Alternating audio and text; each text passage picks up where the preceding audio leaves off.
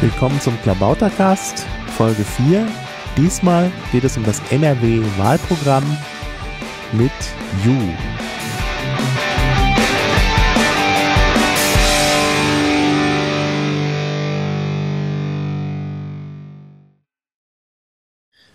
Ja, hallo, hier ist wieder der Klabautercast, heute mit der vierten Folge. Und es ist heute etwas Besonderes, weil ich einen Gast über Skype verbunden habe, nämlich den Jan-Ulrich Haseke, auch bekannt als Ju, also J-U-H und ja, am besten äh, stellst du dich mal selbst vor. Ja, hallo Martin, ähm, ich... Ähm bin, ähm, wie du weißt, ähm, studierter Germanist, Theater-, Film- und Fernsehwissenschaftler und habe auch ein bisschen Philosophie studiert. Das liegt lange zurück. Ähm, seither schlage ich mich in der Werbung durch und ähm, habe im Ende letzten Jahres angefangen, mich für die Piratenpartei zu interessieren und äh, insbesondere für das damals in der Entstehung begriffene Bildungsprogramm hier in NRW. Und ich bin dann mehrmals zu Treffen vom AK Bildung NRW gegangen, als ich noch nicht Mitglied der Piratenpartei war. Und habe da also eine ganze Zeit mitgearbeitet und bin dann eigentlich erst Mitglied geworden in dem Moment, als äh, es darum ging, dann dieses Programm auch auf der Landesmitgliederversammlung abzustimmen. Aha. Ja, und das soll ja auch irgendwie das Thema heute sein. Also wir sprechen mal über das neue NRW-Wahlkampfprogramm und natürlich besonders über den Bereich Bildungspolitik, weil das ja nun dein Schwerpunktbereich ist. Ja, ähm, ja, können wir gleich einsteigen. Vielleicht gibst du mal einen kurzen Überblick, äh, seit wann es das Wahlprogramm gibt und äh, was, das so, was das Besondere daran ist. Und dann gehen wir direkt mal auf die einzelnen Punkte ein, vor allen Dingen natürlich auf die Bildungspolitik. Also das Wahlprogramm ist, ist natürlich jetzt ähm, erst entstanden äh, kurz äh, in, der, in dieser Vorbereitungszeit für die Landtagswahl. Das heißt, es, ähm, soweit ich weiß, ähm, ging das ungefähr im Herbst 2009 los. Da haben sich verschiedene Arbeitskreise gebildet zu den verschiedenen Themen. Ähm, die haben dann über die üblichen Methoden, Wiki, äh, E-Mailinglisten und auch äh, über Treffen in der Realität äh, miteinander diskutiert und dann halt die verschiedenen Punkte erarbeitet, weil es ähm, war eigentlich der Wunsch, äh, der war sehr stark, dass das ganze Programm der Piratenpartei, die ja oft als ein, ein Punktepartei verschrien wird, also dann zu erweitern. Und äh, die Bildungspolitik ist äh, da sicherlich der dickste Brocken, was man also auch sehen kann, äh, allein an der Seitenzahl, die äh, die Bildungspolitik in dem, in dem Parteiprogramm, also in dem Wahlprogramm einnimmt. Kannst du das mal sagen, weil wir jetzt das Wahlprogramm irgendwie noch nicht so richtig vorliegen haben? Äh, wie viele Seiten das werden? Ja. Oh, das, das kommt natürlich immer darauf an, wie man es wie man's gestaltet, aber ich klicke gerade mal hier durch eine vorläufige Sache durch. Ähm, da hört das auf auf Seite 22, also das Bildungspolitik sozusagen ist von Seite, naja gut, hier ist noch, noch, noch eine, äh, von Seite 5 bis 22 äh, also 17 Seiten und äh, der, der Rest äh, sind dann die anderen äh, Punkte. Es geht dann bis Seite 80. Ah, ja. Bis Seite ja. 80 geht das und äh, ja. da sind natürlich eine ganze Menge Themen, also das darf man nicht vergessen. Also wir haben schon eine, eine ganze Menge Themen aufgegriffen, aber die Bildungspolitik ist da doch ein, ein sehr, sehr wichtiger Schwerpunkt. Ist natürlich auch ähm, eins der Themen, die ja nun ausschließlich äh, hier in Deutschland in der Verantwortung der Länder steht. Genau, ja, ja. Deshalb sollte man das bei der Landtagswahl auch in den Vordergrund stellen. Jetzt ist natürlich die Bildungspolitik immer schon ein Schwerpunkt der Piratenpartei gewesen. Also jedenfalls gehört es zu diesen Kernpunkten. Vielleicht kannst du kurz noch sagen, was da noch für andere Themen dazu kommen. Ja, das, das, äh, die Bildung ist ja schon im, im Grundsatzprogramm der, der, der Piratenpartei mit drin. Und äh, dieses Grundsatzprogramm hat uns eigentlich auch äh, natürlich sehr, sehr geholfen bei der Erarbeitung des ganzen Themas. Denn äh, da hatten wir schon mal eine gewisse Richtschnur. Ähm, was hinzugekommen ist, ist eigentlich ähm, im, im, im weitesten Sinne ähm, eine konkrete Umsetzung von Zielen, die im Grundsatzprogramm noch sehr allgemein formuliert sind. Mhm. Ähm, wir haben also festgestellt, ähm, dass sich ähm, eine, eine gefährliche Schere auftut in den, in den nächsten Jahrzehnten. Auf der einen Seite gehen die Schülerzahlen aufgrund der demografischen Entwicklung äh, von Jahr zu Jahr zurück. Das heißt, wir haben immer weniger Schüler zur Verfügung. Und auf der anderen Seite steigt der Bedarf ähm, sowohl der Wirtschaft als auch der Wissenschaft und auch der Gesellschaft an höchst qualifizierten Arbeitnehmern. Und ähm, das ist, eine, ist natürlich eine ganz gefährliche Schere, wenn der Bedarf auf der einen Seite steigt, aber die Zahl der Schüler, die überhaupt zur Verfügung stehen, äh, sinkt, dann, dann muss man sich natürlich überlegen, wie kann man in Zukunft dann den Bedarf noch decken. Und das geht natürlich nicht, wenn, äh, wenn die Quote derjenigen, die das Abitur machen und die Quote derjenigen, die dann äh, ein, ein, ein Hochschulstudium anschließen, weiterhin so niedrig bleibt wie wie bisher. Und deshalb war unsere, unsere Zielsetzung, ähm, ein, Ideen zu entwickeln, wie man diese Quote ähm, ja, vervielfachen kann. Also unser, unser Ziel ist tatsächlich die Abschlüsse im tertiären Sektor, ähm, also das heißt äh, Abschlüsse an, an Hochschulen, ähm, aber auch ähm, äh, die, die Ab Abschlüsse im tertiären Bereich in der, in der berufspflichtigen Bildung, wie, wie zum Beispiel ein Meister, also die äh, tatsächlich zu vervielfachen.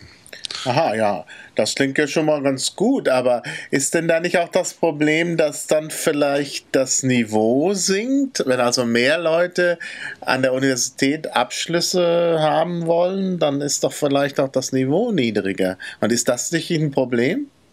Das ist natürlich äh, das ist natürlich eine ganz große Gefahr, wenn man, wenn man einfach ein, ein Ziel formuliert und in die Gesellschaft hinausschreit, wir brauchen mehr, äh, mehr Abiturienten, mehr Hochschulabschlüsse und dann einfach die Anforderungen absenkt. Das geht natürlich nicht, äh, sondern äh, gleichzeitig wollen wir auch die äh, Qualität der, der Abschlüsse äh, steigern. Also es soll nicht so sein, dass äh, wir sozusagen die Anforderungen äh, senken, damit mehr Leute das Abitur machen können, sondern eigentlich eher das Gegenteil sogar der Fall ist. Eigentlich würden wir sogar noch ganz gerne die Qualität der Abschlüsse insgesamt äh, steigern. Und da ähm, muss man natürlich dann schauen, wo, wo kann man überhaupt ansetzen. Mhm. Ja, übrigens noch ein Meta-Kommentar. Äh, wir können ja jetzt nicht so gut sehen, wie du da sitzt, aber man hat den Eindruck, du sitzt auf einem alten Holzstuhl. Da knarzt immer was. Vielleicht. Ah, da knarzt immer was. Das kann allerdings auch mein, mein Headset sein. Weil, ja, äh, ja, das ist das Headset. Ja, also, das ist leider auch so ein bisschen billiges Plastik. Ja, ähm, ja. Naja, also wir ich machen ja heute, mal etwas stiller zu sitzen. Genau. Wir machen ja heute das erste Mal sowas mit Skype und das ist natürlich nicht die gewohnte Qualität, aber ja, muss man mal hinnehmen. Gut, ähm, ja, also ähm, ja, mehr Abschlüsse, das war der wichtige Punkt. Und jetzt sehe ich hier aber, ihr fangt ja schon an mit Forderungen für die frühkindliche Bildung. Ne? Es geht ja los mit der frühkindlichen Bildung. Genau, das ist ähm, eigentlich der, der wichtigste Ansatzpunkt. Der ist ja auch nicht so fürchterlich neu. Also es gibt ja da auch, ähm, auch in anderen Parteien äh, schon längere Zeit die Forderung, gerade in der frühkindlichen Bildung etwas zu tun, um die, äh, die Unterschiede, also die herkunftsbedingten Unterschiede zwischen den äh, Kindern zu beseitigen, sodass äh, dass man eben äh, dann in der Grundschule auf einem etwas gleichmäßigeren Niveau äh, einsteigen kann mit der Bildung. Und genau das ist eigentlich auch unser, unser Ziel, ähm, dass wir sehr, sehr viel äh, für die frühkindliche Bildung machen wollen, dass es gewährleistet sein muss, dass äh, in dieser Zeit der, äh, des Kindergartens und der der Grundschule, also wenn man das mal zusammen sieht, also Kinder kommen dann ungefähr mit drei, vier Jahren in den in den Kindergarten und dann mit sechs in die Schule bis zehn. Also in diesem, diesem wichtigen Abschnitt von, von drei bis zehn ähm, muss gewährleistet sein, dass die herkunftsbedingten Unterschiede ähm, nahezu beseitigt werden. Hm. Und dafür brauchen wir ähm, mehr Personal natürlich in den Kindertagesstätten. Ähm, wir brauchen eine Ganztagsbetreuung in den Kindertagesstätten und in den Schulen. Wir brauchen ein äh, Personal in den Kindertagesstätten, was besser, besser ausgebildet ist. Ähm, wir, wir denken also da äh, auch daran, dass der Beruf äh, ähm, des Erziehers äh, dann äh, zu einem Hochschulstudium ausgebaut werden soll. Und wir, wir wollen durch äh, sprachlich-motorische Tests an, an verschiedenen Punkten, ähm, im, zum Beispiel im Alter von vier Jahren, ähm, dann auch noch Defizite aufdecken, äh, die dann eben auch noch äh, äh, behoben werden können innerhalb der, der Kindertagesstätten, bevor die Kinder dann äh, in die Schule kommen. Also hauptsächlich sprachlich-motorische ähm, Tests. Mhm. Ziel der ganzen Sache ist, dass, dass eben die, die Kinder aus äh, den sogenannten bildungsfernen äh, Haushalten, Familien äh, schon im, in der Kindertagesstätte eine eine Förderung bekommen, ähm, die sie dann in die Lage versetzt, also in der Grundschule auch auf einem angemessenen Niveau zu starten. Mhm. Ja, und dann machen wir gleich mal chronologisch weiter. Da kommt die Primarstufe. Äh, ja, die hast du jetzt eigentlich auch schon mit erwähnt oder gibt es da noch irgendwelche Besonderheiten? Also die, die Primarstufe ähm, ist, ähm, ist insofern ähm, wichtig, weil, weil das natürlich äh, die Stufe ist, auf, wo man die Grundkompetenzen er erlernt, lesen, schreiben und, und rechnen. Und ähm, deshalb äh, sehen, sehen wir vor, dass die, um, um eine individuelle Förderung in der Grundschule zu gewährleisten, darf die Klassengröße eigentlich 15 Schüler nicht überschreiten. Mhm. Wenn es zu, wenn wenn die Klassengrößen mehr werden ähm, und also ich war zum Beispiel in der Grundschule noch in, in, in Klassengrößen von von über 40 Schülern ähm, also in den ja, starken Jahrgängen war das, war das also deutschlandweit oder zumindest in mhm. Nordrhein-Westfalen, also durchaus üblich, dass da ja, so große Klassen waren. Ähm, das, da ist keine, da ist keine individuelle Förderung mehr möglich. Das heißt, da würden nur noch dann die Kinder mitkommen, die äh, in ihren Familien ähm, eben auch entsprechend gefördert werden. Ja. Und das kann man heutzutage eben nicht mehr voraussetzen, dass das in in den Familien so ist. Und da nützt es auch nichts, äh, äh, eine Kürzung von, vom Kindergeld zu fordern, wie der Herr Sarrazin jetzt gerade wieder gemacht hat, um äh, dort irgendwie einen Druck auszuüben, sondern man muss im Grunde die Sachen, die vom Elternhaus nicht mehr gewährleistet werden, heutzutage über die Schulen leisten. Ja gut, also man könnte auch sagen, dass es vielleicht darum ging, die Eltern wieder in die Lage zu versetzen, dass äh, hinzubekommen. Also da gibt es schon verschiedene Ansätze, glaube ich. Wobei, ja, aber ich denke, ähm, du sagst ja selbst, die Eltern in die Lage zu versetzen. Ja. Ähm, da muss man sich natürlich drüber unterhalten, was, was wäre denn das? Ne? Ähm, vermutlich würde das auch wiederum bedeuten, äh, dass die Eltern äh, in irgendeiner Form gebildet werden müssen, um eben dann auch mhm. für ihre Kinder die, die, die richtigen Entscheidungen zu treffen und auch die richtigen Methoden in der Erziehung anzuwenden. Und ich denke nicht, dass man, äh, dass man ähm, das so schnell korrigieren kann. Genau. Ähm, es, ja. es, hört sich vielleicht ein, ein wenig bitter an, aber ähm, bestimmte Jahrgänge wird man natürlich äh, nicht mehr retten können, in Anführungsstrichen, mhm. sondern da ist die, da ist der Bildungszug abgefahren, äh, da sind die Lebenswege vorgezeichnet und ähm, da wird sich nicht mehr viel ändern. Ja. Und deshalb müssen wir halt an, bei den Kindern ansetzen, bei denen man eben noch was verbessern kann, bei denen man noch etwas äh, äh, erreichen kann. Ja, gut. Äh, aber ich meine, wenn man sich das jetzt anschaut, das ist doch eigentlich Konsens. Also bisher würde ich sagen, decken sich die Vorstellungen der Piraten, glaube ich, sehr stark mit denen der anderen Parteien, oder? Ähm, wenn man, wenn man so die, die, die Forderungen nimmt, äh, eventuell, ähm, komischerweise sind bisher, ist aber bisher noch nicht sehr viel umgesetzt worden von den anderen Parteien.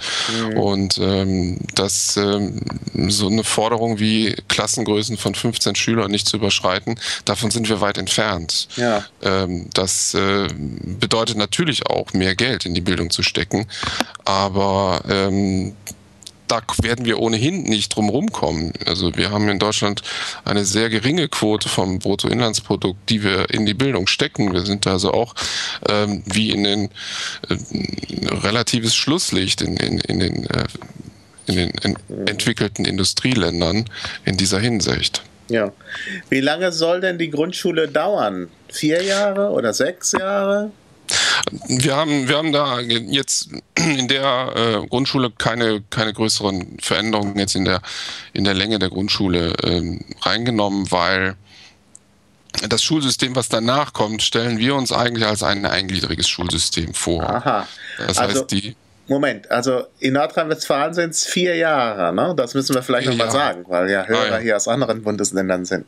Genau. Ja. Also vier Jahre Grundschule, anschließend äh, der Übergang in die äh, Sekundarstufe 1. Ja, und jetzt wird es spannend. genau, ja. jetzt wird es spannend, weil das stellen wir uns äh, tatsächlich als ein eingliedriges Schulsystem vor. Also wie die äh, SPD. Ähm, eventuell, ja, es ist halt so, dass in einigen Studien ähm, die Länder am besten abgeschlossen haben, die äh, die wenigsten Schulformen haben. Ähm, Mhm. Und, und wir haben in, in Nordrhein-Westfalen im Moment ja vier, äh, eine, ein viergliedriges Schulsystem. Die Aha. Hauptschule, Realschule, Gymnasium und Gesamtschulen.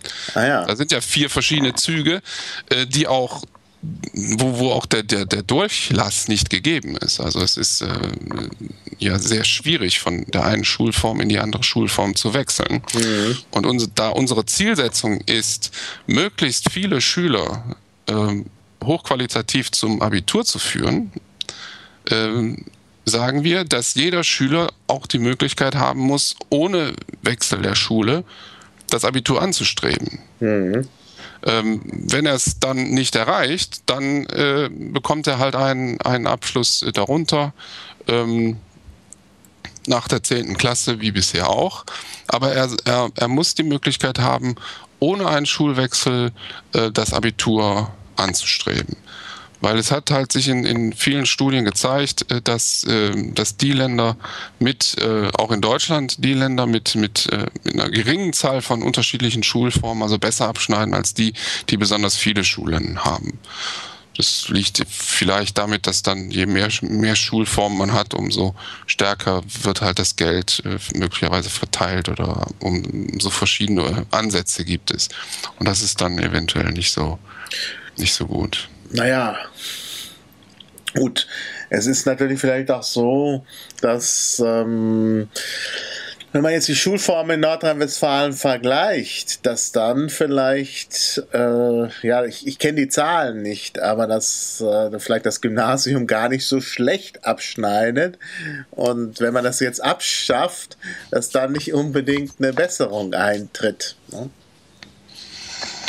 Ähm, ja, ähm, das Gymnasium ist heilig. Es ist sakrosankt. Ähm, deshalb dürfen wir es natürlich nicht abschaffen. Ähm, auf der anderen Seite ähm, haben wir im Moment ja schon eine, eine Abstimmung mit den Füßen, was, was die Mehrgliedrigkeit äh, betrifft. Also es gibt sehr, sehr viele Hauptschulen in Nordrhein-Westfalen, die äh, einen immensen Rückgang von Anmeldungen haben. Mhm. Ich habe mir da noch ein paar Zahlen mal rausgesucht. Also es ist so, in Floto sind es minus 15 Prozent, in Oberhausen minus 14,5 Prozent in Geldern minus 13 Prozent, in Monschau minus 13 Prozent. In Duisburg-Heiderich, äh, Meiderich äh, gibt es eine Schule, die hat äh, eine Hauptschule, die hat 200 Schüler, sie ist aber ursprünglich mal für 600 Schüler ausgelegt mhm. gewesen. Und da hat die Stadt äh, auch noch kürzlich in, in den Ausbau der, der Ganztagsschule ähm, 3,5 Millionen Euro reingesteckt. Mhm. Also äh, es, es findet zurzeit eine Flucht aus der Hauptschule statt. Ähm, ähm, weil es eben eine zu einer Restschule geworden ist, sodass ähm, mhm. man sich ja überlegen muss, zumindest ob man, ob man nicht die Realschulen und die Hauptschulen zusammenlegt oder eben, wie wir äh, es uns vorstellen, äh, gleich ein eingliedriges Schulsystem macht und allen Schülern äh, eben auch die gleiche Chance und die gleiche Förderung zukommen lässt.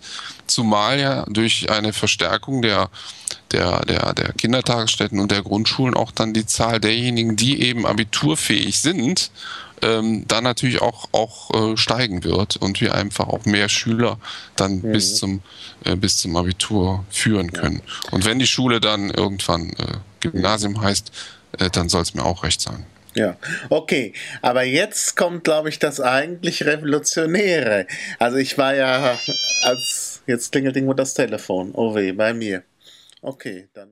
Ähm, ja, also das eigentlich Besondere ist äh, im folgenden Punkt. Also ich war zunächst ja etwas schockiert, als ich hörte, naja, eingliedriges Schulsystem, das ist ja nun irgendwie jetzt nicht unbedingt eine Verbesserung, aber dann hattest du ja in unserem letzten Gespräch erzählt, dass es da so eine fließende Schullaufbahn geben soll. Das erinnert mich gleich so ein bisschen an Liquid Feedback oder Liquid Democracy. Also fließende Schullaufbahn klingt erstmal interessant. Kannst du das mal erklären? Ja, wir haben uns ähm, überlegt, dass ähm, die Unterschiede zwischen den Schülern äh, ja selbst mit einer guten Förderung im Kindergarten und in der Grundschule und auch während der, der Sekundarstufen natürlich nicht, äh, nicht verschwinden. Also es wird immer gute Schüler geben und es wird immer Schüler geben, die größere Schwierigkeiten haben in der Schule mitzukommen. Und es wird auch immer große Unterschiede geben zwischen den Schülern. Einige sind mehr musisch orientiert, andere sind naturwissenschaftlich orientiert und die anderen wiederum sportlich oder sprachlich besonders begabt. Und wir wollen ja diese Begabungen auch fördern. Das heißt, wir wollen ja keinen Einheitsbrei erzeugen, sondern wir wollen ja jeden Schüler äh, in, in seiner individuellen Fähigkeit optimal fördern. Das heißt, wir wollen jedem die Möglichkeit geben, sich wirklich ähm, vollständig zu entwickeln. Und deshalb muss natürlich auch in einem eingliedrigen Schulsystem eine gewisse Differenzierung stattfinden. Und ähm, da haben wir uns ein äh, sehr flexibles Kurssystem ausgedacht. Das ja. nämlich nach einer äh, zweijährigen Orientierungsphase innerhalb dieser Sekundarstufe 1 die Klassenverbände aufgelöst werden und äh, ein Kurssystem stattfindet, in dem dann die Schüler ihre Kurse wählen. Es gibt dann natürlich die, die äh, Pflichtkurse, ähm, aber eben auch die Kurse, die man, die Neigungskurse, die man dann wählen kann, ähm, in verschiedenen Leistungsstufen. Und der Vorteil ist, ähm, dass äh, wir dadurch den Schülern die Möglichkeit geben, ähm, dass äh, den Schulabschluss äh, in einer kürzeren Zeit zu erreichen als bisher oder wenn sie die Zeit benötigen, auch in einer etwas längeren Zeit. Das mhm. heißt, jemand, der, äh, sagen wir mal, in, in, in, in Deutsch sehr schlecht steht und, ähm, und dann noch in einem anderen Fach, der würde ja heute äh, mit zwei äh, Fünfen sitzen bleiben und müsste die gesamte Klasse wiederholen. Das heißt, er müsste auch die Fächer wiederholen, in denen er äh, halt befriedigende Leistungen oder sogar gute Leistungen gebracht hat. Und das ist ja eigentlich dann verschwendete Zeit. Und in einem Kurssystem muss immer nur der Kurs wiederholt werden, der nicht bestanden worden ist. Und ähm, leistungsfähige Schüler können äh, entsprechend die Kurse schneller durchlaufen und die weniger leistungsfähigen brauchen halt etwas mehr. Und so ersparen wir uns auch die gesamte Problematik von G9 und G8. Das haben wir also hier in Nordrhein-Westfalen äh, erleben, dass die Eltern gerade sehr schmerzhaft, äh, der, dass der Umstieg von, von G9 auf G8 also völlig in die Hose gegangen ist und den Kindern also jetzt jahrelang ähm, Leistungen abverlangt äh, worden sind, die man normalerweise in neun Jahren erbringt. Und das sollen die jetzt in acht Jahren. Also hier ist noch nicht mal angefangen mhm. worden, die, die Lehrpläne zu entrümpeln. Ja, und diese ja. ganze Problematik wäre dann gar nicht mehr gegeben, weil jeder Schüler so lange braucht, wie er eben braucht, um den, um den Abschluss mhm. zu, zu finden. Das finde ich eigentlich sehr spannend, denn ich bin wirklich der Meinung, dass man Differenzierung braucht, äh, weil die Schüler eben unterschiedliche Voraussetzungen haben und auch unterschiedlich lernen und so. Und das ist eine sehr schöne Möglichkeit, glaube ich, dass auch gerade gute Schüler entsprechend einen Vorteil haben, weil sie eben schneller die Sachen äh, ableisten können und nicht dann eben gelangweilt werden. Das, das ist ein ganz wichtiger Punkt, weil gerade die, die äh, man, man sagt natürlich immer, äh, es ist äh, ein, ein, ein schwer für die, für die Kinder, wenn sie sitzen bleiben. Aber es ist genauso schwierig für begabte Schüler, wenn sie eine Klasse überspringen müssen. Das, äh, das hat immer ein, ein, ein, ist ein hoher Stressfaktor. Man kommt in eine neue Klasse, ist dort dann meistens der Jüngste. Das ist nicht alles, nicht alles so einfach. Und mhm. wenn man in einem Kurssystem eben die Möglichkeit hat, in den Bereichen, wo man begabt ist, eventuell sogar hochbegabt ist, ähm, dann in den, in den Kursen mitzuhalten, wo die größeren Schüler sind. Dann hat man da schon eine gewisse Bewährung, äh, auch ein persönliches Erfolgserlebnis unter älteren Schülern. Und in den Fächern, in denen man halt durchschnittlich begabt ist, äh, ist man dann weiterhin mit seiner eigenen Jahrgangsstufe zusammen. Ja, genau das ist, das ist sicherlich ein äh, ganz großer Vorteil. Naja gut, es wird Leute geben, die sagen, dass Schüler so ein Gruppenerlebnis brauchen, das sie dann vielleicht nicht so haben, wenn alles differenziert ist. Ja, das ist, ähm, das ist ein ganz, ähm, ganz wichtiger Einwand, natürlich, den man normalerweise gegen so ein Kurssystem stellen könnte. Ähm, nun ist es aus, ähm, nun haben wir natürlich schon längere Zeit Erfahrung mit, mit Kurssystem in der Oberstufe. Da ist man natürlich schon ein wenig größer. Ähm, da sind die Sozialräume, die man, die man hat, die sozialen Kontakte auch meistens schon klassenübergreifend. Ähm, was, was wir natürlich auch ähm, unterstützen und, und auch fordern, ist die Entwicklung einer Schulkultur. Das heißt, die, die Schule muss dann natürlich auch darauf achten, dass innerhalb eines, eines, eines Kurssystems, äh, wo es eben nicht mehr diese sogenannten Klassengemeinschaften gibt, auch äh, Räume geschaffen werden, Möglichkeiten geschaffen werden, um eine, um eine Schulidentität zu erreichen, um eine Schulgemeinschaft zu schaffen. Und, das äh, Schulorchester, das Schultheater, ja, ja, ja. Genau, also das, das sind Schulorchester, das sind Schultheater, das sind, das können aber auch ganz, äh, ganz andere Sachen sein, von denen wir uns bisher noch keine Vorstellung machen. Das, das müssen auch Schulen, das müssen die Schulen dann auch selbst entwickeln. Und ich denke, dass das ähm, durchaus funktioniert, zumal wir auch dann den äh, ähm, auch Ganztagsbetreuung äh, haben, auch dann in der Sekundarstufe 1, sodass ähm, dass da natürlich auch immer Räume sind, äh, wo diejenigen, die sich die, die sich miteinander befreunden wollen, die, die, die, die sozialen Kontakte, die man haben möchte, dass man denen auch nachgehen kann. Mhm. Ja, das finde ich auch sehr gut. Ja, also das überzeugt. Die fließende Schullaufbahn finde ich ausgesprochen interessant. Jetzt äh, würde mich interessieren, in Berlin wird ja sehr viel diskutiert über so ein Sonderfach Medienkunde. Und da gibt es halt die Leute, die sagen, wir brauchen sowas, wir brauchen mehr Medien in der Schule.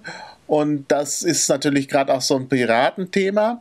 Und auf der anderen Seite gibt es aber diejenigen, die sagen, so Medienkunde gehört eigentlich in den normalen Schulunterricht und das sollte kein besonderes Fach sein. Gibt es dazu was bei euch im Wahlprogramm? Also wir haben, wir haben ähm, bewusst keinerlei Vorgaben für den, äh, für den Lehrplan gemacht. Also wir haben auch nicht gesagt, welche, welche Fächer man, man jetzt irgendwie bevorzugen sollte oder äh, einrichten sollte. Das, es gibt ja dauernd Ideen, welche neuen Fächer man machen kann, die mögen auch zum Teil berechtigt sein.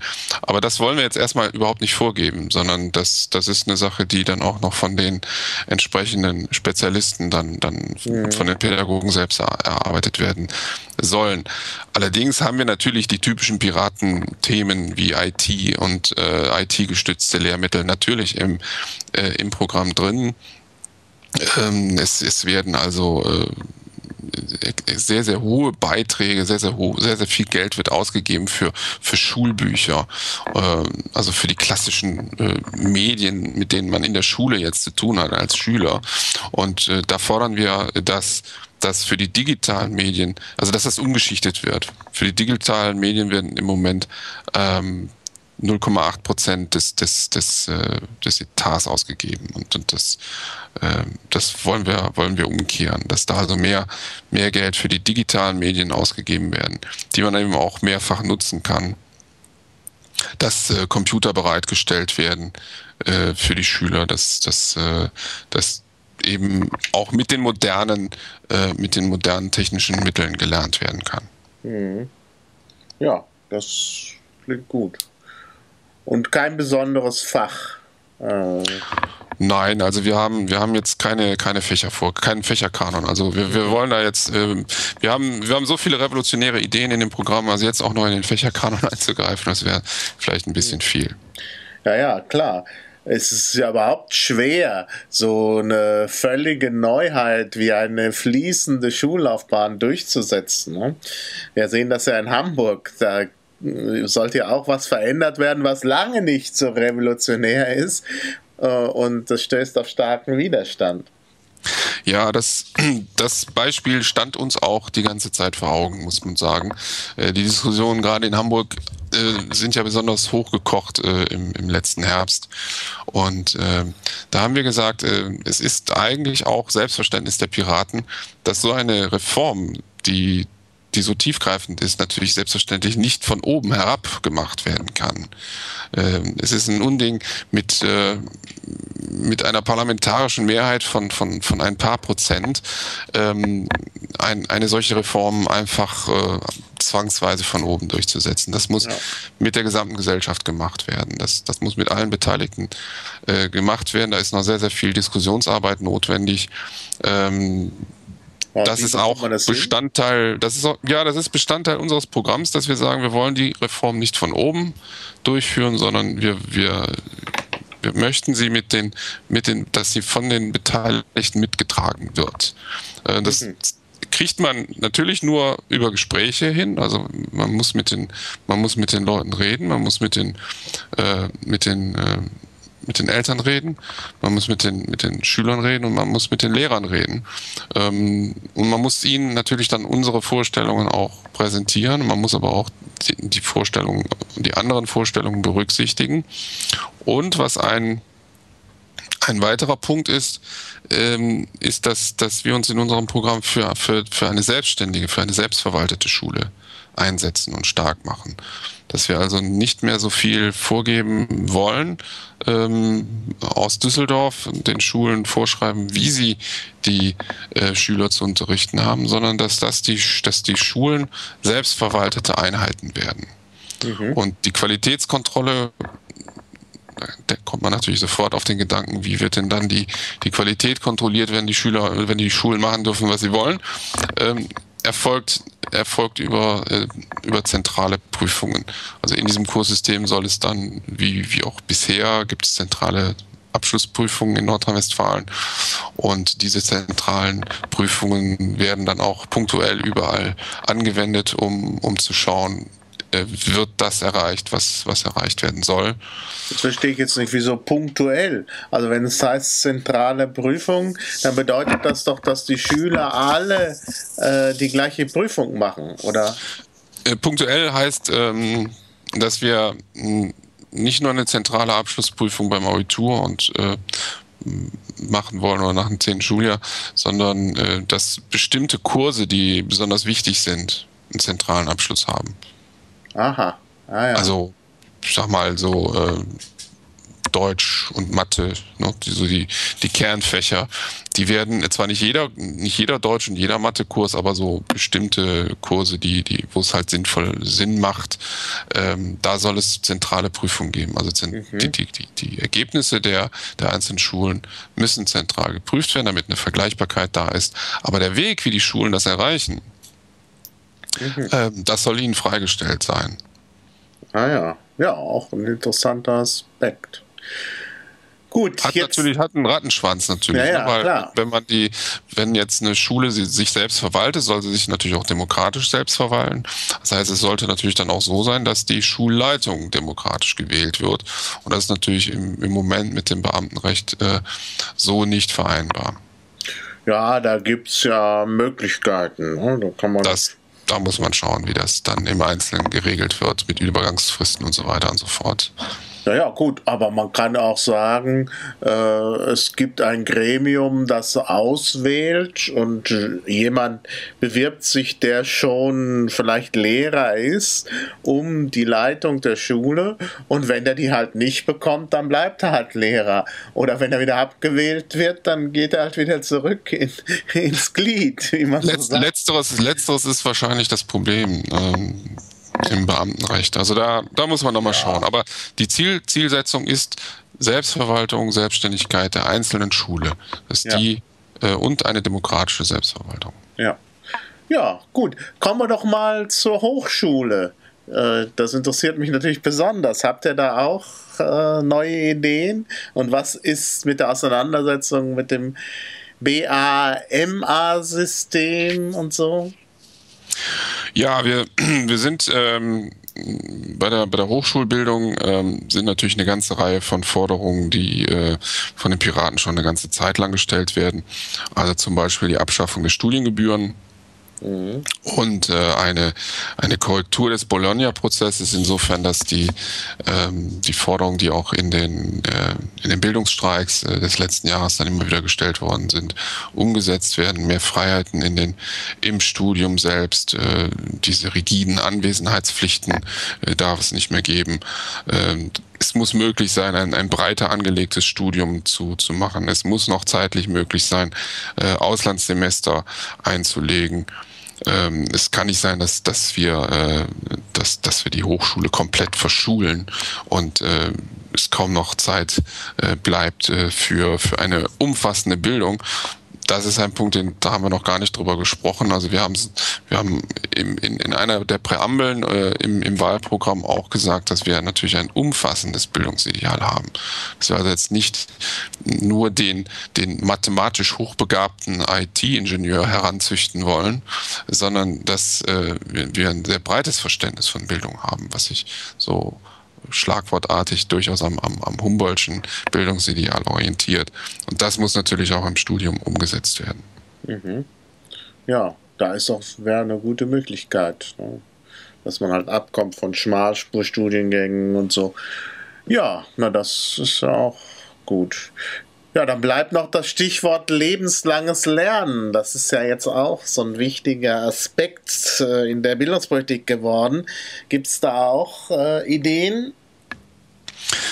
Ja, die Ideen beim, beim, ähm, bei der Erwachsenenbildung, ähm, also es äh, ist bei uns im Wahlprogramm unter der Überschrift Erwachsenenbildung ähm, aufgeführt, ähm, geht, geht eigentlich hauptsächlich in die Richtung, äh, niedrigschwellige Bildungsangebote zu ermöglichen. Es ist heutzutage oft so, dass man, wenn man sich fortbildet oder eine Weiterbildung oder eine Umschulung macht, äh, dass das oft äh, ein, ein, ein ein schwerer Schritt ist, weil, weil es länger dauert, weil es einen großen Zeitaufwand hat und äh, man oft auch nur ähm, von auf, öffentlich geförderten ähm, Bildungswegen auch nur einen Schuss frei hat. Das heißt, wenn man sich einmal für, für eine falschen Fortbildung, Umschulungsmaßnahme entschlossen hat, entschieden hat, dann äh, kann man da eigentlich nur ganz schwer wieder zurück. Und, und wenn man dann zurückgeht und noch was anderes machen will, dann muss man es halt selbst bezahlen. Und wir möchten, dass die Angebote an, in der Erwachsenenbildung modularer organisiert werden, so dass man sich die Qualifikationen also in kleineren Schritten erarbeiten kann, dass man die Möglichkeit auch hat, ähm, ein, ein Irrtum zu machen, also eine höhere Fehlertoleranz äh, brauchen wir in, in dem Bildungssystem, gerade in der Erwachsenenbildung. Um, ja, das sind so die, die, die, die, mhm. die Kerne. Es hört sich vielleicht alles ein bisschen abstrakter an. Äh, hinzu kommen natürlich noch das, das äh, Open Education, Open Content Projekte äh, gefördert werden sollen, damit eben auch Lehrmaterial kostenlos zur Verfügung steht. Ähm, aber die Hauptsache ist halt, das ist dann eine, eine Arbeit, die dann natürlich auch äh, gemacht werden muss, dann die, die äh, Bildungsangebote modularer aufzubauen, modulare Zertifizierungen äh, anzubieten, sodass, sodass man wirklich Schritt für Schritt ähm, da eben auch weiterkommt und sich, sich fortbilden kann. Ja, nee, das klingt schon äh, äh, konkret genug. Äh, das Problem, was ich nur sehe, ist die Finanzierung. Also ich meine, äh, all das kostet Geld. Also auch die Ausweitung der Schule hin zur, zur fließenden Schullaufbahn die äh, frühkindliche Bildung, die Primarstufe mit den kleinen Klassen und das lebenslange Lernen, all das kostet unheimlich viel Geld. Also da stellt sich wirklich die Frage, äh, ja, geht das alles?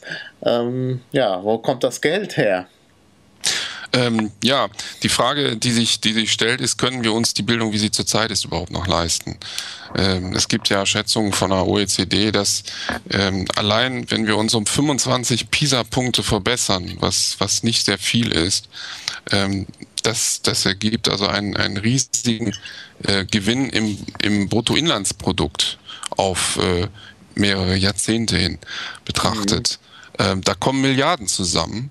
Ähm, ich habe ähm, über dieses Thema, also in meinem Blog ähm, sudelbuch.de, www.sudelbuch.de. Ja, wird verlinkt, ist schon. Äh, wird verlinkt. Äh, äh, da, sind, da sind so einige Zahlen drin. Ähm, die Frage ist, können wir uns die Bildung, wie sie heute ist, noch weiterhin leisten? Und die muss man ganz klar mit Nein beantworten. Äh, diese Bildung kommt uns auf Dauer immens teuer, weil uns ein immenses Bruttoinlandsprodukt dadurch verloren geht. Man muss ja. sich ja vorstellen, dass diejenigen, die ähm, dass das durch eine, ein, ein geringeres Bildungsniveau natürlich auch die Gefahr steigt äh, von Arbeitslosigkeit dass äh, diejenigen, die geringer gebildet sind, in der Regel auch äh, schlechter bezahltere Berufe ausüben müssen und dass das natürlich insgesamt dann auch das, äh, das Bruttoinlandsprodukt senkt und auch die Belastung in den Sozialsystemen erhöht. Ähm, ja. Und Klar. um das zu verhindern, müssen wir die Bildung steigern. Und wir haben, äh, das ist natürlich ähm, auf der anderen Seite, die Gewinne, die wir kriegen durch eine bessere Bildung, sind immens. Ähm, man kann fast schon sagen, dass wenn wir überhaupt jemals unsere Staatsschulden zurückzahlen wollen, wir das nur dann schaffen, wenn wir tatsächlich sehr, sehr viel Geld in die Bildung investieren.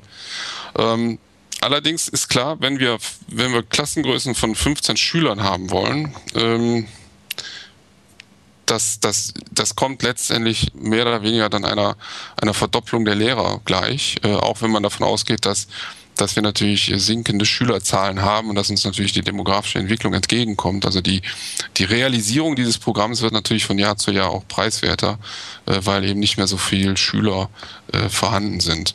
Äh, wir haben es aber mal durchgerechnet, wenn man, wenn man also eine davon ausgeht, dass wir ungefähr die, die Bildungsausgaben im, im also den Haushalt, den Bildungshaushalt in zehn Jahren äh, verdoppeln äh, wollen, was ja sehr viel ist, ähm, er nimmt ja jetzt schon ein Drittel des Haushalts ein und wir sagen, wir möchten ihn verdoppeln, um all das zu realisieren, dann bedeutet das, dass wir zehn Jahre lang äh, jedes Jahr eine Steigerung von acht Prozent haben müssen. Mhm. Im, Bildungs-, Im Bildungshaushalt. Und ähm, das sieht dann schon wieder ein, ein wenig äh, realistischer aus, dass man das äh, machen kann. Anstrengungen müssen natürlich gemacht werden. Auf der einen Seite äh, müssen wir wirklich herangehen und sagen, äh, was können wir uns tatsächlich nicht mehr leisten? Also alle Ausgaben, die eben nicht keine nachhaltig positive Wirkung haben, äh, die, die müssten wir natürlich einsparen. Ähm, und auf der anderen Seite eben ähm, durch schauen, dass die Kosten innerhalb des Bildungssystems natürlich durch Optimierung auch eben nicht so stark steigen, wie wenn man einfach ähm, die Lehrer verdoppeln würde. Mhm. Ja, und äh, letztendlich äh, muss man natürlich auch dann in dem Moment die Frage stellen, ob eine Finanzierung der Bildung durch, durch ein Land allein überhaupt noch geleistet werden kann in der Art, also in, in, in, dem, in dem aktuellen System. Also ist, die, ist der gesamte Finanzhaushalt eines Landes überhaupt noch in der Lage, ein so wichtiges Thema zu finanzieren? Müssen wir da nicht viel stärker ähm, den, den Bund in, in die Pflicht nehmen und ähm, dann auch letztendlich irgendwann auch mal darüber reden, ob wir uns diese 16 Bildungsministerien Ministerien also äh, noch lange leisten können oder ob es nicht langsam Zeit wird, ähm, die Bildung dann doch in die Hand des Bundes zu legen. Aha. Naja, gut, aber hm, das ist schon auch nicht schlecht, wenn Bildung dezentralisiert ist, weil es ja unterschiedliche Bedarfe gibt. Also ich denke, äh, äh, wenn jemand in einem grenznahen Gebiet wohnt, dann will er vielleicht oder soll er vielleicht auch ein bisschen mehr über den unmittelbaren Nachbarn erfahren und so. Also ich denke, das äh, zu dezentralisieren ist gut. Ähm, ja, gut. Das würde ja, das wäre, das wäre ja gewährleistet durch die Selbstverwaltung. Ja, genau. Ja, dass, dass das die stimmt. Schulen dann eben auch die Schule, das macht ja auch viel mehr Sinn, dass jetzt äh, mhm. an der holländischen Grenze eben die, die Schule entscheidet, dass sie, dass sie Holländisch äh, in, ins Sprachangebot aufnimmt, als dass das in Düsseldorf entschieden wird. Richtig. Ja. Und das äh, ist auch nicht weit weg von der holländischen Grenze, aber trotzdem, das ist schon wieder ja, ein bisschen weiter weg. Das ist richtig. Also wenn man äh, wirklich die Schulen verselbstständigt, kann man vielleicht tatsächlich Bildungsministerien zusammenlegen, beziehungsweise das dann auf den Bund übertragen. Ja. Na gut, aber das ist eine sehr grundsätzliche Änderung, weil das natürlich in die Verfassungsstruktur eingreift. Naja, gut. Mal sehen. Gut, aber es ist natürlich finanziell, äh, ist es eine eindeutige ja, ja. Sache. Also man, der, der, Bildungshaushalt im Moment ungefähr ein Drittel. Ähm, wir, wir wollen ihn verdoppeln. So, das heißt, zwei Drittel des Haushaltes würde für Bildung draufgehen. Da kann man sich natürlich überlegen, dass welche Aufgaben, die das Land im Moment wahrnimmt, dann nicht mehr bezahlt werden könnten, wenn wir eben nicht mehr Geld ähm, vom Bund bekommen mhm. als Land. Ja. Und ähm, da muss man über Verteilungsschlüssel sicherlich reden, ähm, aber man muss eben auch darüber reden, dass man äh, sich verabschiedet von, von Ausgaben, die keine nachhaltig positive Wirkung hat, mhm. haben. Richtig. Ja, okay. Ich würde sagen, wir schließen mal den Punkt Bildung ab, denn wir haben ja jetzt schon eine ganze Zeit gesprochen und ich würde auch gerne noch hören, was sonst noch im äh, Wahlprogramm steckt. Also wenigstens die einzelnen Punkte nochmal ansprechen, ohne da jetzt äh, jeweils wieder eine Dreiviertelstunde drauf einzugehen. Kannst du mal sagen, was da sonst noch drin ist? Ja, ähm, ich gehe mal ich habe gerade mal überlegt, ob ich einfach mal das, ich gebe mal doch nicht das Inhaltsverzeichnis durch, weil das ist ein wenig unübersichtlich. Ähm, ja, im Punkt, äh, der zweite Punkt im, im, im, Wahlprogramm ist Wirtschaft und Finanzen. Mhm. Ähm, da haben wir, da fordern wir einen Ausstieg des Landes aus der WestLB. Äh, diese Landesbanken äh, kommen uns also teuer zu stehen und äh, da wollen wir uns dafür einsetzen, dass die WestLB also dass der Anteil des Landes an der WestLB verkauft wird. Mhm. Ähm, dann äh, ist ein weiteres wichtiges Thema in Wirtschaft äh, Bürokratieabbau für Unternehmen. Ähm, möchten also äh, soweit wie es geht ähm, die bürokratischen Hemmnisse für Investitionen auch abbauen. Ähm, wir möchten gerne, dass die, die gesamte Wirtschaftspolitik äh, stärker strategisch ausgerichtet wird und nicht so, so, so eine Ad-Hoc-Politik ist wie bisher. Wir fördern da mal was, wir fördern da mal was, dann setzen wir uns für, für, für die Arbeitsplätze von, von, von dieser äh, sterbenden Industrie ein oder für die jene sterbende Industrie, äh, sondern dass, dass es eine, eine langfristig strategische Ausrichtung gibt, äh, äh, welche, welche äh, ja, Wirtschaftszweige man man jetzt fördern möchte und unterstützen möchte. Ähm, Cross-Border-Leasing, ähm, äh, da möchten wir aussteigen. Also diese ganzen äh, Tricks, die da in den, in den letzten Jahren gemacht worden sind, dass dass die, die städtische kommunale Infrastruktur an äh, amerikanische Firmen verkauft werden, die sie dann wieder an, an die Stadt vermieten. Ähm, Privatisierung von, von, von öffentlichem Eigentum. Das, das soll es also möglichst nicht mehr geben. Aha, ja. Da möchten wir also raus. Ähm, ja, was haben wir sonst noch? Äh, Stichwort, Schlagwort transparenter Wirtschaftsstandort. Ähm, Lobbyismus, äh, Korruption, da haben wir ja leider hier in Nordrhein-Westfalen sind wir ja zu trauriger Berühmtheit gekommen mit dem Kölschen Klüngel, äh, was sich ja, herausgestellt hat, dass es doch nur normale Korruption ist, ja. die dann dazu führt, äh, dass also Menschen sterben und Millionenkosten entstehen und äh, U-Bahnen eben nicht, nicht zu Ende gebaut werden können. Ja, oder die ganzen Müllskandale ja. und so, da gab es ja schon mehr. Ne? Da gab es da gab's, äh, mehr, also die, die Liste zu machen, der, da können wir gleich mal einen eigenen Podcast vielleicht drüber machen. Ja, genau. ja, vorher dachte man immer, sowas ginge nur in Berlin. Aber ja, okay. Äh, würde ich sagen, gehen wir mal zum nächsten Punkt. Also, äh, im, also Wirtschaft, gut, haben wir jetzt einiges gehört. Und ja, was gibt es noch? noch? Ähm, im, dann haben wir die Medienpolitik. Aha. Punkt 3. Ja. Keine GEZ-Gebühr auf Computer und Handys. Mhm. Äh, die Einflussnahme von Parteien auf, den Öffs, äh, auf die öffentlich-rechtlichen Rundfunkanstalten soll also minimiert werden. Da soll es also nicht mehr möglich sein, dass die Parteien in die, in die äh, Anstalten hineinregieren und einfach Chefredakteure äh, entlassen, wenn sie es für richtig halten. Ähm, da soll es eine stärkere öffentliche Kontrolle geben. Mhm.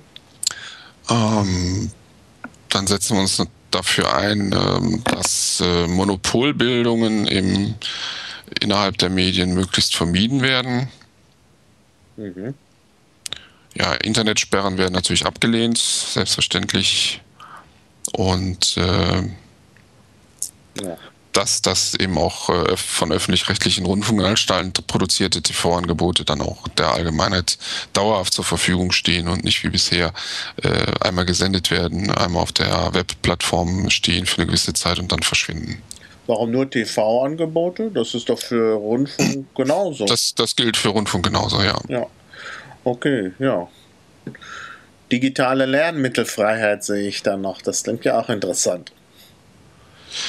Ja, das, äh, das ist eine, ein spezieller Punkt, äh, äh, wo wir uns gegen die Einschränkung, Einschränkung zur Speicherung von Schulfunksendungen äh, einsetzen. Ähm, der also in die Kulturhoheit der Bundesländer eingreift.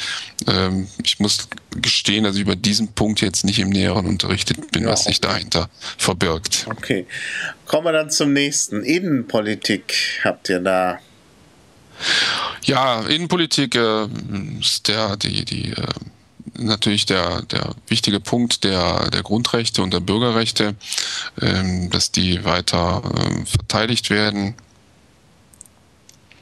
Äh, wir möchten natürlich die, die Arbeit des Verfassungsschutzes äh, stärker kontrollieren. Ja, ähm, genau über öffentliche Überwachung äh, abschaffen. Also es hilft ja nichts, wenn wir, wenn wir alles öffentlich überwachen und dafür aber keine Polizisten ein, einstellen, mhm. die äh, Straftaten äh, aufklären können oder die eben auch präventiv äh, tätig sein können, eben um, um, um öffentliche Räume sicherer zu machen. Mhm. Äh, diese ganze Überwachung ist, äh, ist ja nur eine Scheinsicherheit, die da erzeugt wird für die, mhm. für die Bürger. Ja, das ist ja eigentlich auch alles wieder ein Kernthema der Piratenpartei. Das, das sind, das sind Kern, Kernthemen ja. der Piratenpartei, ja. Aber also dann da sehe ich als nächsten Punkt Umwelt. Das ist ja ganz was Neues für die Piraten. Umwelt, ja. ja.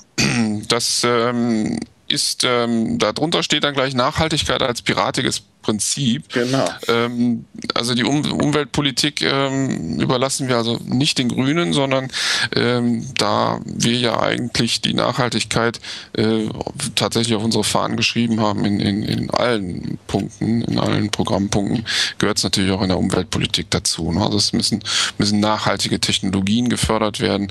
Technologien, die nicht nachhaltig sind, sollten auch nicht mehr gefördert werden und, und abgelöst werden. Und, mhm. und wir müssen, müssen, müssen Kreislaufwirtschaft Wirtschaft haben, soweit es geht.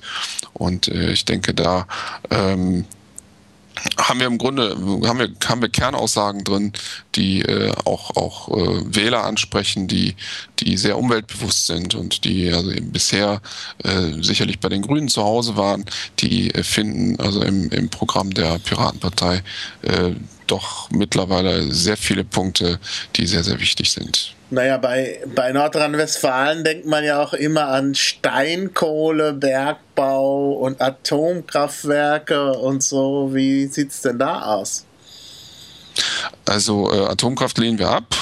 Mhm. Soweit ich weiß, haben wir in Nordrhein-Westfalen, haben wir da überhaupt ein Atomkraftwerk? Ist nicht Kalka in Nordrhein-Westfalen? Ja, aber der ist ja nie, der, der lief ja nie. Ja, ja gut, okay. also wir sind eigentlich ein Atomwaffen, ein, nicht Atomwaffen, also ein atomfreies Land. Ne? Ja. Nein, also es ist ähm, diese Technologien, die nicht, nicht nachhaltig sind, die nicht umweltschonend sind, die dürfen natürlich nicht weiterhin unterstützt werden. Hm. Ja, klar. Okay, ja, was haben wir dann noch im Angebot? Open Access. Open Access, ja. Jetzt muss ich mal gerade schauen. Open Access, ja, ist ja natürlich eine typisch piratige Forderung. Und äh, klar, das äh, äh, ist eigentlich jetzt nichts Besonderes. Das, das ist, genau, das ist nichts, nichts Besonderes. Das, das ist im, im Prinzip eine, eine der, der, ja. der wichtigen Kernforderungen, dass, ja, dass öffentlich, äh, öffentlich gefördertes äh, also öffentlich geförderte Forschung auch öffentlich zugänglich sein muss. Genau. Dann haben wir Verbraucherschutz. Was habt ihr da? Das ist so ein ziemlich langer Punkt. Ne? Ja, Verbraucherschutz ähm, ähm, ist ähm, ein, ein, wichtiges Thema gewesen, was, äh, was wir uns erarbeiten wollen. Ähm, da ähm, ist eigentlich äh, der zentrale Punkt, dass die Verbraucherpolitik gestärkt werden soll, dass eben also auch der Verbraucherschutz als ein, ein Landesverfassungsziel äh, festgeschrieben mhm. werden soll. Und äh, die ähm, das, das fängt, das fängt eigentlich, die Verbraucher, der Verbraucherschutz fängt ja eigentlich da an, wo Gesetze auch schon geschrieben werden. Also es fängt eigentlich wieder wiederum bei, bei intransparenten Gesetzesvorlagen äh, an, die von, von mhm. Lobbyistenverbänden äh, beeinflusst werden. Und hier setzen wir uns eben dafür ein, dass, dass es äh, ein, ein rechtsverbindlichen Verhaltenskodex, also ja. gibt beim Einsatz externer äh, Berater in Anführungsstrichen innerhalb der Ministerien, wenn es darum geht, äh, Gesetze zu formulieren. Das darf also nicht so sein, dass dann die, mhm. die Wirtschaft sich äh, über diese, diese Leiharbeiter, die sie den Ministerien zur Verfügung stellt, dann ihre eigenen Gesetze schreibt. Mhm. Ja, Verbraucherschutz ist natürlich sehr eng verbunden mit dem äh, Transparenzprinzip, was ja in der Piratenpartei hochgehalten wird. Also von daher ist es auch wieder piratisch. Ganz da genau. Das ist äh, die, die Transparenz zieht sich, zieht sich da natürlich durch. Ne? Wie werden, wie werden Lebensmittel hergestellt? Wie werden sie kontrolliert und äh, wie werden sie gekennzeichnet? Das sind, das sind Fragen, die, die da äh, ähm, natürlich dann zentral sind. Ja. Dann gibt es noch einen Punkt Gesundheitspolitik. Der ja. ist aber wohl nicht sehr umfangreich. Da geht es, glaube ich, auch wieder um äh, Transparenz, also Veröffentlichungspflicht von medizinischen und pharmazeutischen Studien, lese ich. Genau. Ja. ja. Das ist, das ist ein, ein ganz ein, ein, ein ja, also ein, ganz heißes Thema, weil ja die gerade die pharmazeutische Industrie natürlich noch nicht äh, verpflichtet ist, äh, alle Teilaspekte ihrer Studien zu veröffentlichen. Mhm. Dann natürlich Sachen äh, nicht veröffentlicht werden, die dann vielleicht äh, schlecht für ein bestimmtes Medikament sind. Mhm. Ähm, und das, ähm, das wollen wir natürlich ändern. Ja. Ähm, was, was auch noch ein wichtiger Punkt ist, also die, die U-Untersuchungen für Kinder, die sollen also auch intensiviert werden. Es äh, gibt ja immer wieder auch die, die äh, Verwahrlosungsfälle von Kindern, Kindesmissbrauch äh, und wir denken, dass also eine, eine Verlängerung also des, äh, des jährlichen Rhythmuses, also auch zwischen dem fünften und dem 14. Lebensjahr Untersuchungen stattfinden, ähm, hier ein, eine Möglichkeit sind, um, um auch solche Fälle frühzeitiger zu entdecken, weil ansonsten eben da ja. nichts passiert. Ja. Äh, was heißt denn U-Untersuchung? Ich, ich, das sind, ähm, das sind ähm, praktisch nach der Geburt äh, gibt es so verschiedene Untersuchungen für die für die äh, für die Kinder, wo dann festgestellt werden, wie sie sich entwickeln, ob sie Fehlentwicklungen okay. haben. Da gibt es, äh, das ist also eigentlich schon seit Jahren äh, mhm. äh, so. Die sind äh, zwar keine Pflicht, aber das äh, wird eigentlich laufend so gemacht und äh, dadurch hat man eben dann äh, die Gewissheit, dass sich das Kind altersgerecht äh, in den ersten Lebensjahren entwickelt und mhm. Erkrankungen können dann eben frühzeitig erkannt werden und Fehlentwicklungen können frühzeitig erkannt werden. Aber das hört halt dann irgendwann auf und ähm, geht dann erst im 14. Lebensjahr mal wieder weiter mit einer Untersuchung und da möchten wir eine größere Kontinuität reinbringen. Klar. Okay, dann sehe ich noch als Punkt hier Arbeit und Soziales. Zurück zur sozialen Marktwirtschaft. Ja, wir haben, wir haben da im Grunde eine, eine, eine, eine Richtung festgelegt, dass also die soziale Marktwirtschaft auf jeden Fall unser Leitbild ist, äh, gesellschafts- und wirtschaftspolitisch. Ähm, und dass das eben auch beinhaltet, dass es äh, für, äh, für die Menschen eine, eine gewisse Grundsicherung geben muss. Mhm.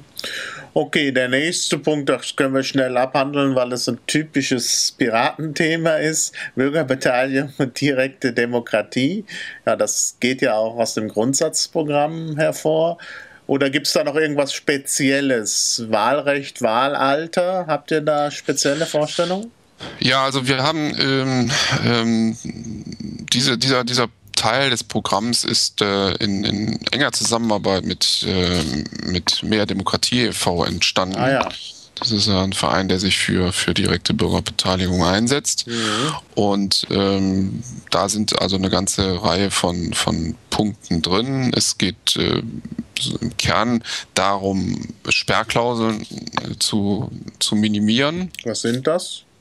Also die 5%-Hürde zum Beispiel, so. ähm, dass äh, die Bürger begehren und die Form der direkten Einflussnahme des Bürgers, die es zwar schon gibt, die aber durch hohe Hürden bisher noch nie wahrgenommen werden konnten, dass also die Hürden dafür gesenkt werden und wir also ähm, ja, Bürgerbegehren, Volksentscheide und sowas äh, schneller haben können. Mhm ja, das sind so die Punkte, die da drin sind.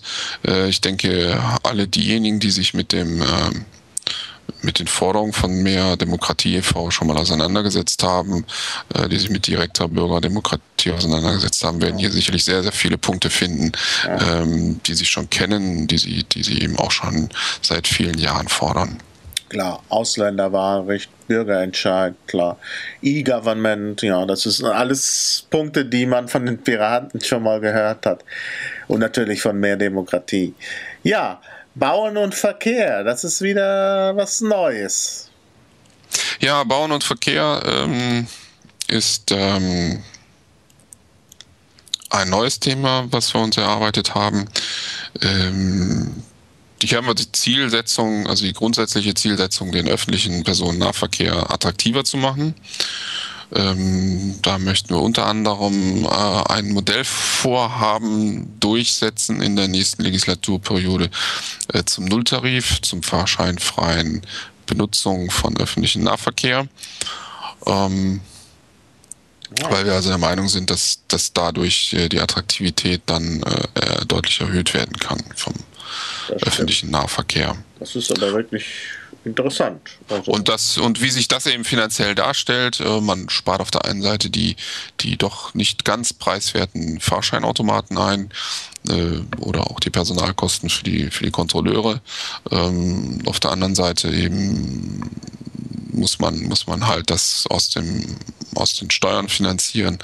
Ähm, das, das möchten wir gerne in einem Modellvorhaben äh, überprüfen, wie sich das darstellt. Da mhm. gibt es dann Städte, die wir vorschlagen, die also möglichst isoliert sind von, von den restlichen Verbundfahrnetzen, äh, mhm. sodass das mit dem Modellvorhaben eben auch einfacher zu lösen ist.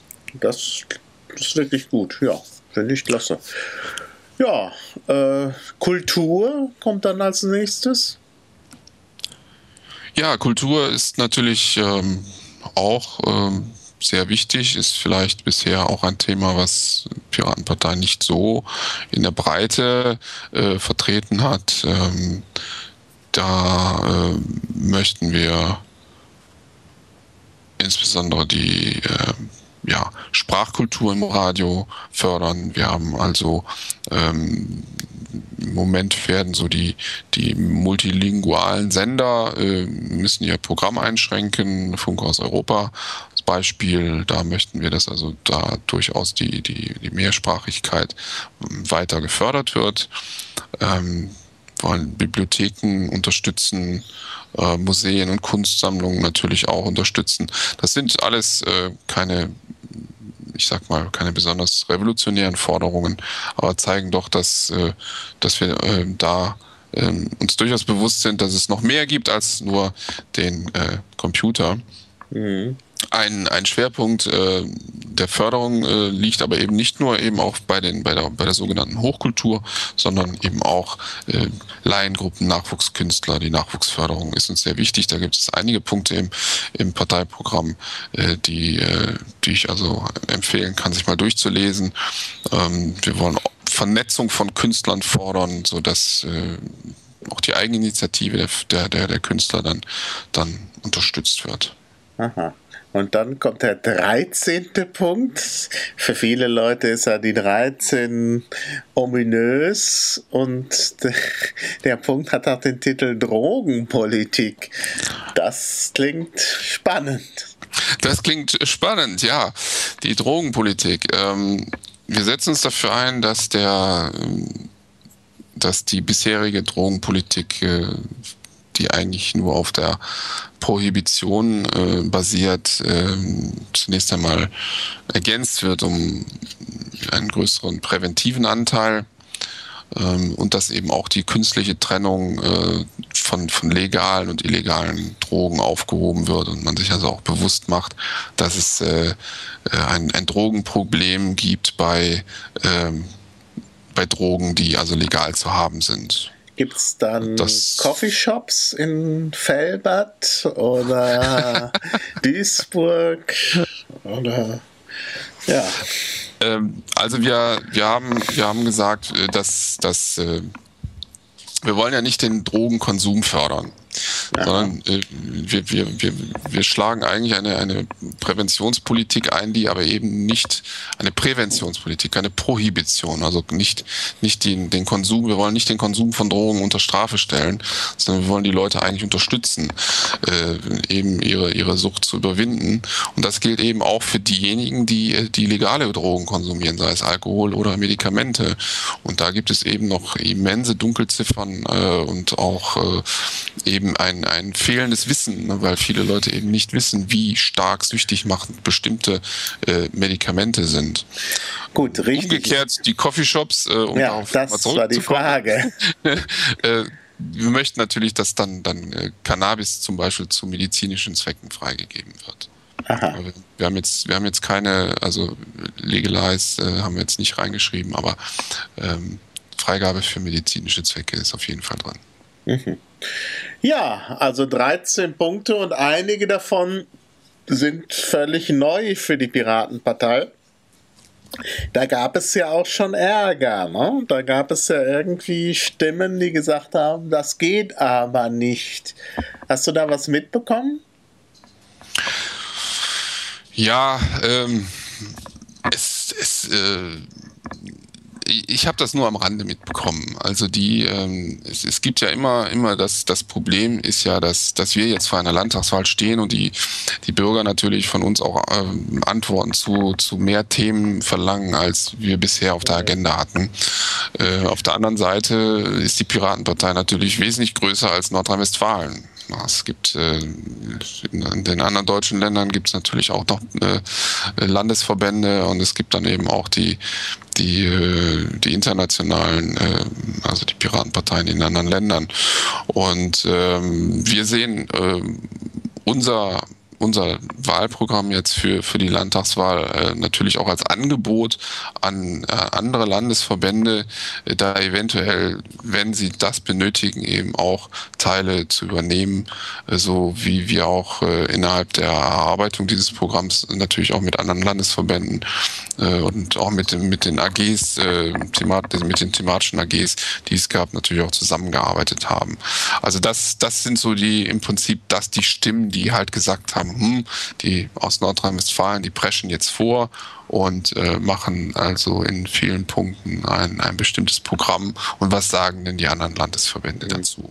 und was sagt die Bundespartei dazu. Naja, aber es stimmt schon. Man wird in der Landespolitik natürlich auch nach anderen Fragen gefragt. Und da muss man natürlich eine Antwort haben. Also viele dieser Dinge, die ihr da habt, gerade bei der Kulturförderung, sind ja sehr speziell. Also ich habe zum Beispiel noch nie was von einem Tanzverbot gehört, was jetzt neu geregelt werden soll. Aber wenn das ein Thema ist in Nordrhein-Westfalen, dann muss das natürlich auch behandelt werden. Ne? Ich denke, dass das ist in, in anderen äh, in anderen Ländern auch ein äh, Thema, dass das äh, das sind halt äh, äh, Verbote, die die sogenannten stillen Tage, äh, die eben aus der ja aus der bei den, bei den hohen christlichen Feiertagen halt, halt hauptsächlich greifen. Ja. Und da ist dann eben die Frage, äh, wie wird man, wie wird man allen Gruppen gerecht, den Gläubigen, die in Ruhe genau. ihr Osterfest feiern möchten und vielleicht anderen Leuten, die äh, abseits davon, äh, außerhalb der Rufweite, mhm. Äh, vielleicht auch gerne mal tanzen möchten oder mhm. so. Ja, ja. So. Genau, ja, ja. Aber wie gesagt, ich denke, es gibt äh, spezielle Probleme. Das war jetzt vielleicht kein so gutes Beispiel, weil sich das auch woanders stellt. Aber zum Beispiel die West-LB ist natürlich ein Wahlkampfthema. Jetzt ist es natürlich schwierig, wenn die Piratenpartei NRW sagt, ach, wir sind Piraten, Wirtschaft interessiert uns nicht, also wir sagen nichts zur West-LB. Das wäre natürlich auch nicht gut.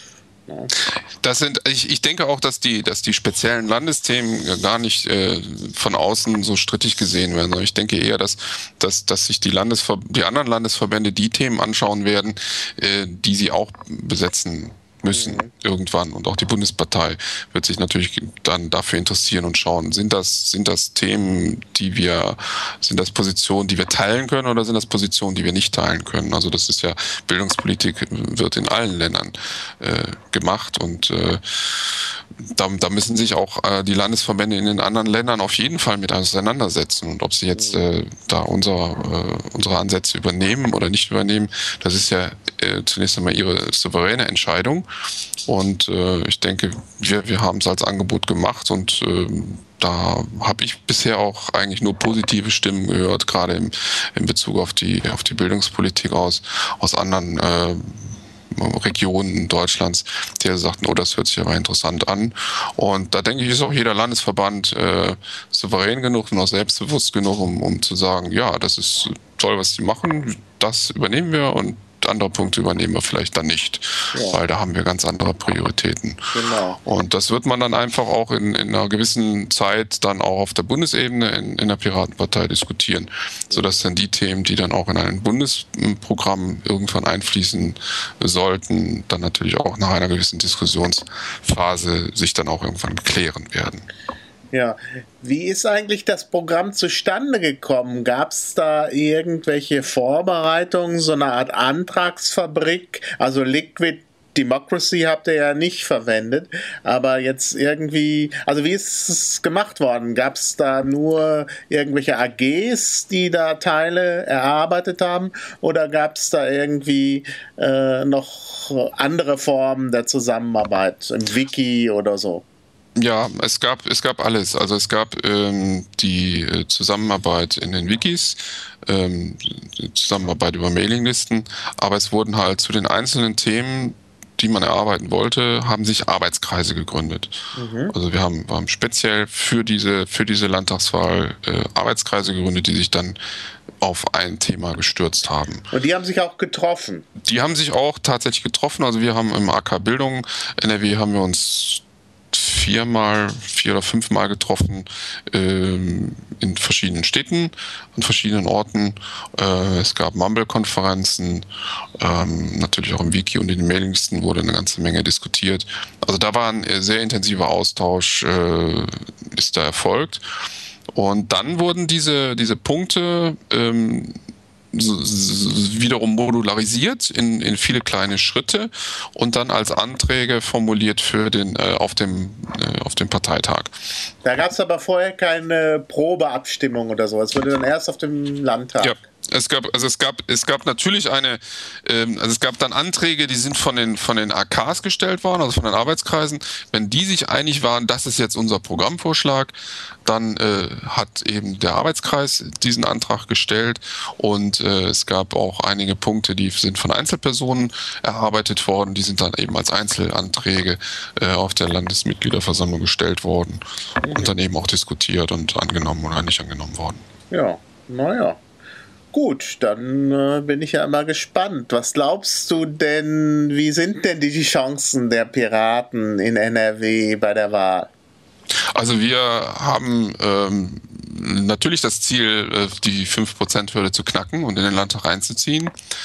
Ähm, im, Moment schlägt uns auf, äh, also der Straßenwahlkampf hat ja für uns schon begonnen. Also mhm. wir sind ja die Ersten, die, die jetzt äh, Infostände äh, gemacht haben. Die anderen Parteien, die ja auch nicht mehr keine Unterschriften mehr sammeln müssen für die Zulassung äh, zur Wahl. Die beginnen erst, äh, ja, ich denke so Ende März. Äh, ja, Anfang April legen die dann los mit ihrem Straßenwahlkampf und uns schlägt eigentlich äh, auf der Straße sehr, sehr viel Sympathie entgegen.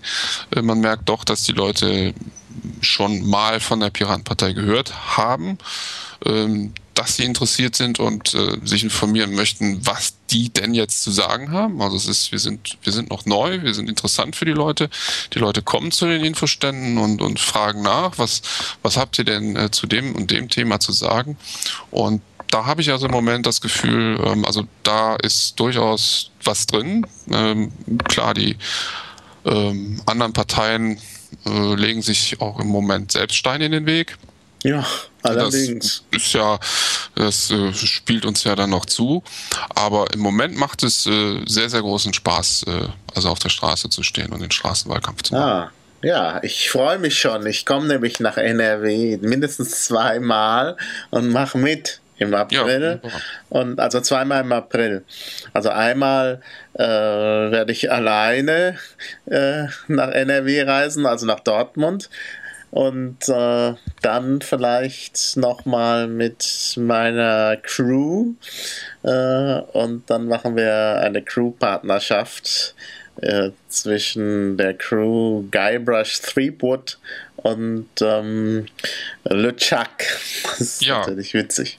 Ja, das ist doch, ja, das ist, das ist immer schön. Also das ist eine ganz tolle Sache. Also es wäre super, wenn, wenn uns die Piraten aus den anderen Ländern also noch noch mehr unterstützen werden, auch würden, auch durch äh, persönliche Präsenz vor Ort. Also ja. das wäre eine tolle Sache. Ja. Na, die Berliner werden das auf jeden Fall machen, weil die ja auch wiederum auf Unterstützung im nächsten Jahr angewiesen sind. Denn dann geht es ja in Berlin rund.